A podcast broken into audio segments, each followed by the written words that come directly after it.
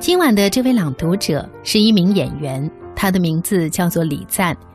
我和李赞将带你朗读年轻作家邓安庆的书《柔软的距离》，一起在邓安庆的作品当中，看他如何在自己的最佳位置细致入微地观察生活、洞见人生，写出细碎生活里的温柔。您可以在收听节目的过程当中，随时通过新浪微博找到主播戴戴，或者是演员李赞，以及节目的微信公众平台“带你朗读”和我们沟通交流。遥远的故乡该如何追忆？朝夕相处的亲人，曾经作伴的朋友，该如何重新审视？生活的异乡城市要如何去热爱？我们的一生似乎都在探索和这个世界相处的最佳距离，一个既温暖又不会产生惊扰的距离。今晚就让我们在演员李赞的声音当中，一起感受最柔软的距离。有请今晚的朗读者，演员李赞。大家好，我是演员李赞。周日晚二十一点。我和主持人戴戴一起在《品味书香朗读者》节目里带你朗读邓安庆作品《柔软的距离》，一起用心感知包裹我们的世界。大家好，我是今晚的朗读者，演员李赞。母亲的起床声是窗外的鸡啼，我的起床声。则是侄子们的呼唤。他们一个六岁，一个三岁，在我睡梦正酣之时，忽然锐着声音喊道：“奶奶，奶奶！”非要等待妈妈应了才方休。那时候，妈妈可能在灶房烧火，可能在楼上晾晒衣服。呼唤声一起，她立马要扔下手头的活，一路小跑的撵到卧室去。晚了的话，两个小鬼头又要一顿哭嚎的。他的一天就是这样开始的：催着两个侄子起床，给他们一个个把完尿，穿好衣服，又赶着去热菜。中间穿插着小侄子摔了一跤，他要急忙去安抚；大侄子玩烟花爆竹，他高声呵斥，水缸里的水溢出来了，他又赶快去关掉水龙头。他的新年是这样的，没有一刻空闲。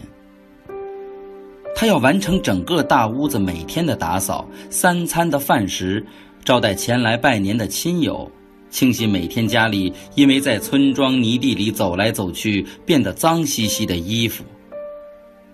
白天忙吧，晚上又要准备好全家的洗澡水，待到都洗好澡。他就着洗澡盆，吭哧吭哧的洗起衣服来。诸事忙毕，上床了。两个侄子一边一个，得哄着睡觉。小侄子晚上要起来把两次尿，否则尿床了又要洗床单的。哥哥因着岳父脑溢血，跟嫂子日日夜夜都守在医院里照顾着，连除夕夜。都回不来。我还没有这两个小家伙，是我跟母亲一起在家里度过的。爸爸早早的借着上厕所的理由跑去打牌了，哥哥也是被哥们拉去搓麻将了。大屋子按着习俗，所有的灯都黄黄的亮着。母亲在房间里备好了糖果。我们就坐在一起看电视，闲闲的聊天。那是一整块与母亲相处的时光，可以任意的想着如何打发。我起意吃饺子，就一起到灶房去，我烧火，母亲下饺子，或是一起包花生米，为做明日正月初一的丸子做好准备。屋子里的寒气呀！逼着身子都簌簌抖起来。好办，母亲用废弃的酒精瓶灌好滚烫的开水，我们就着那一个暖手。今年的除夕，却突然停电了。动画片才看了一半，整个屋子刹那间黑压压一片，侄子们又是锐声的喊着奶奶。妈妈那时还在厨房里洗碗，听到叫声，一路摸黑摸到了堂屋，赶忙点起一条桌上的红烛。侄子们借着微弱的烛光跑到妈妈身边，我跟他们一起坐在堂屋的长椅上。烛光跳闪，侄子们在堂屋当中玩耍，他们的影子在墙上忽而高大，忽而矮小。见此。两个小鬼头望着墙上的影子来回跑动，一边比着谁的影子更大，一边又叫着奶奶来评比。妈妈刚说大侄子的大时，小侄子就不服气，又是一气的跑动。妈妈又急忙念叨着别摔着。他的眼睛一直在这两个小鬼头的身上，偶尔回过头来，看看坐在一边的我，补上一两句。要不要吃东西呀？我说不用。过后看到门外的烟花蹭蹭的往空中绽放，我抱着小侄子在斗场当中站着，仰头看着天空中那明亮的星星。母亲牵着大侄子，在门外放着烟花炮竹。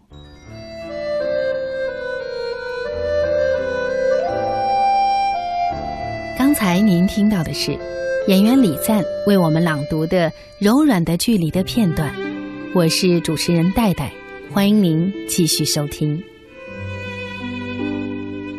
当我小时，母亲对我说的话，母亲再次给了家里新一代的孩子；当我小时骄纵的脾气，新一代的孩子又还给了母亲。时间对于母亲是轮回的。他的时间永远是屋子到田地之间那么大，他的事情永远是那一些琐碎的家事，日日夜夜无休无止。我常常随着他的脚步，一路看着他在卧室、堂屋、灶房走动，他几乎没有一刻空闲，家里好像没有这个人会散落一团似的。因为哥哥的腿痛一直不好。母亲约着婶婶一起到隔壁村的算命先生那里求卦。在他不在的时间里，两个侄子哭哑了嗓子。爸爸找不到穿的袜子，哥哥要洗澡却没有开水，几乎一时间都乱了套。他怎么还不回来？一个个空着手待在各自的位置，都不知道如何开始下一步的行动。我一时间充当了母亲的角色，给每个人想要的。你的袜子，你的洗澡水，不哭哦，奶奶马上就回来。在不断的各种诉求里，我又开始给他们热吃的，打扫大侄子扔的一地的橘子皮，抱着哭叫的小侄子给他找苹果吃。在这短短几个小时的时间里，我脑袋里充满了各种琐碎的事情。一会儿在堂屋，一会儿在楼上，顾得了这头，又得兼顾那头。在奔忙的时候，我想象着母亲是如何度过这一天又一天重复冗杂的生活的。这当中，并无乐趣可言。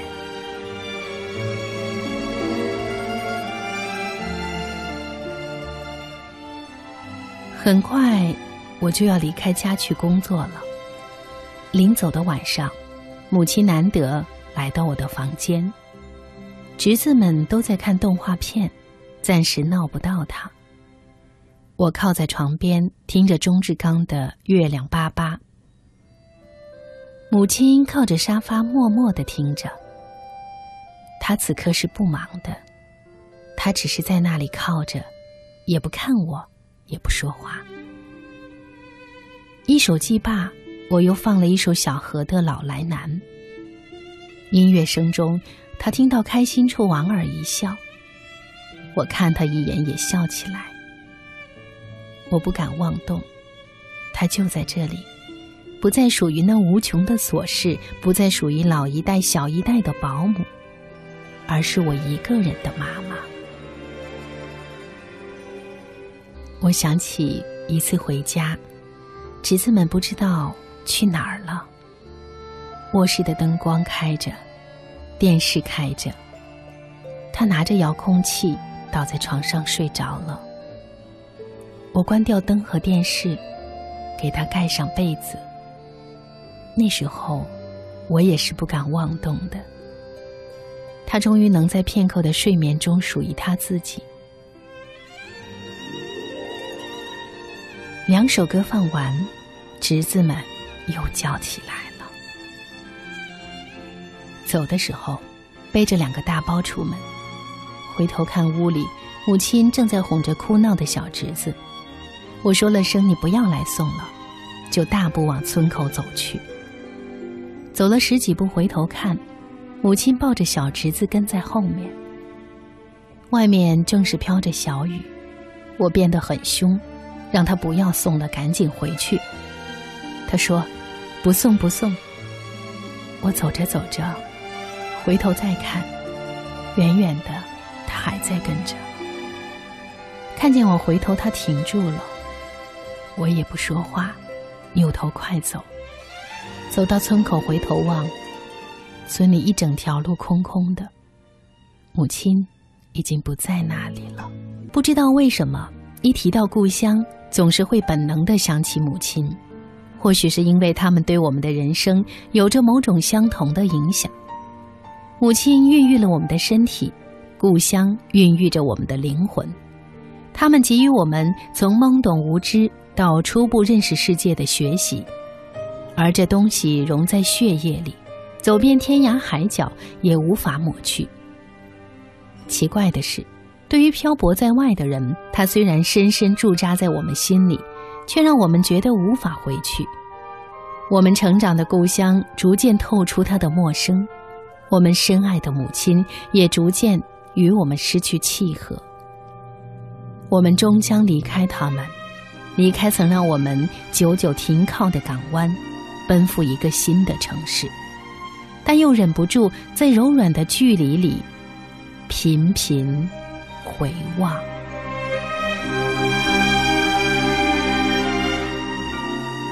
欢迎继续收听节目，大家好，我是今晚的朗读者李赞。今晚我和主持人戴戴一起带你朗读《柔软的距离》。我时常接到来自不同城市的电话，电话那头的曾经是我的同学、同事，除了互相问候一声过得怎么样以外，能聊的大多都是过去共处时的事情。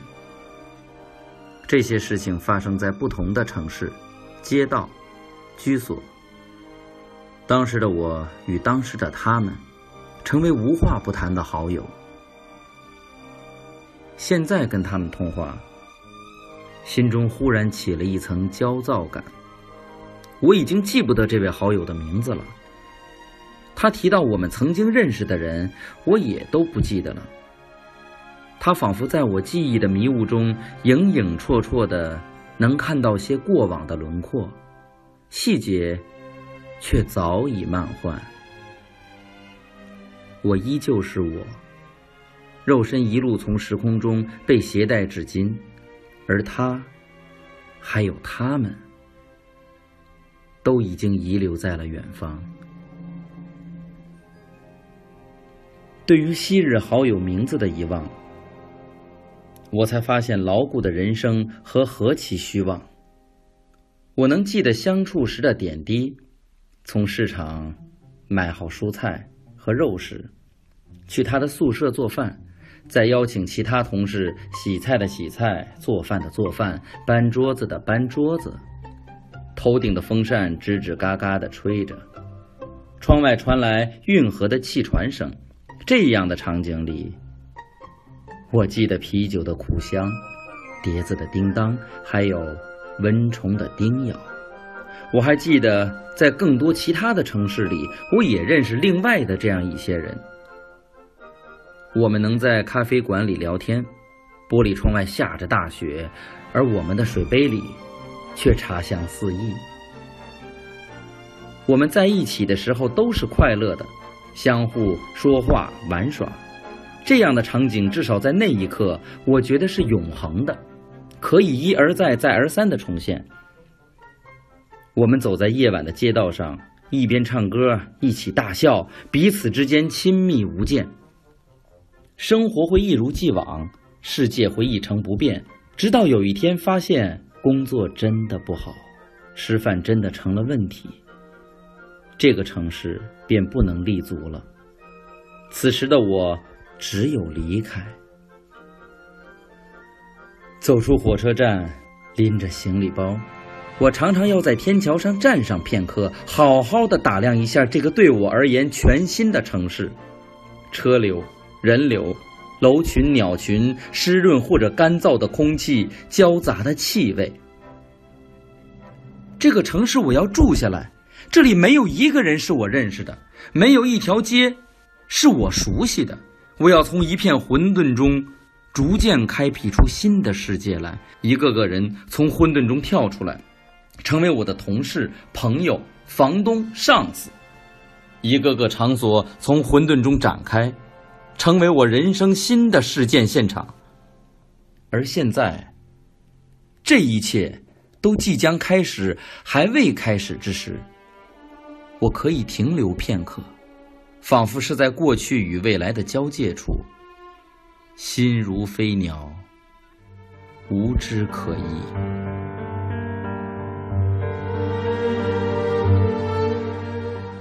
经过一番新的适应。陌生的都已然熟知，每日坐地铁去上班，从东边的菜市场买菜，到西边的剧院看戏，又一轮的有人相识。生活笃定，模式重复。坐在沙发上，倦怠的看着书，忽然又涌上类似乡愁的滋味来。乡非故乡。而是那些我曾经生活过、如今再难回去的城市。有一阵儿，我特别馋襄阳中原路一家小面馆的牛杂面，热腾腾的碱面，浇上牛油，撒上些葱花，再来个卤鸡蛋、卤豆干，说起来就忍不住口舌生津。另外一个时候，我的腿特别想登上自行车，沿着苏州三香路的街道上骑上一遭。灯光从香樟树的隙缝中落下，骑过了几座桥，就到了狮山桥了。还有的时候，我闭上眼睛，想着我正走在青岛的老城里，沿着德国风情街一路去中山路，再往前走，便是大海。这些念想时而分离，独自给予我对于曾经在那个城市一个完整的回忆。时而交融在一起，生出复杂的惆怅的情绪来。我未能从这些住过的城市带走过任何东西，只留存记忆。我走过的那些街道，住过的房间，吃过的饭馆，也复归于迷蒙之中。我不敢确定，我会在这个城市立足多长时间。也不能想象我未来会到哪个地方去。那么，我在这个城市暂时拥有的，终将逝去。我只能携带我这自己的肉身，继续从时空中穿行。乡愁稍后如约而至。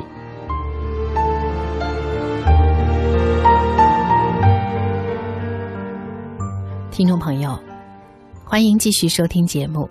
今晚我和演员李赞一起带你朗读的这本书，来自作者邓安庆的作品《柔软的距离》。读过这本书之后，你会发现，无家可归竟是现代人的一种日常状态。对于许多身处异乡的人而言，故乡逐渐失去现实吸引力，成为一种精神上的牵挂。门前的大槐树，无限延伸的乡村土路。摸过鱼的小溪，偷偷翻进过的菜园，这些幼年时乡土馈赠的回忆，如今再看，只觉得彼此之间隔着看不见的膨胀。更何况城市建设大兴土木，许多故乡连样子也不再熟悉。长长久久生活的城市也不像故乡，生活的再久，也感觉不到自己的根扎进了它的土壤。它让人觉得清冷，又让人迷恋。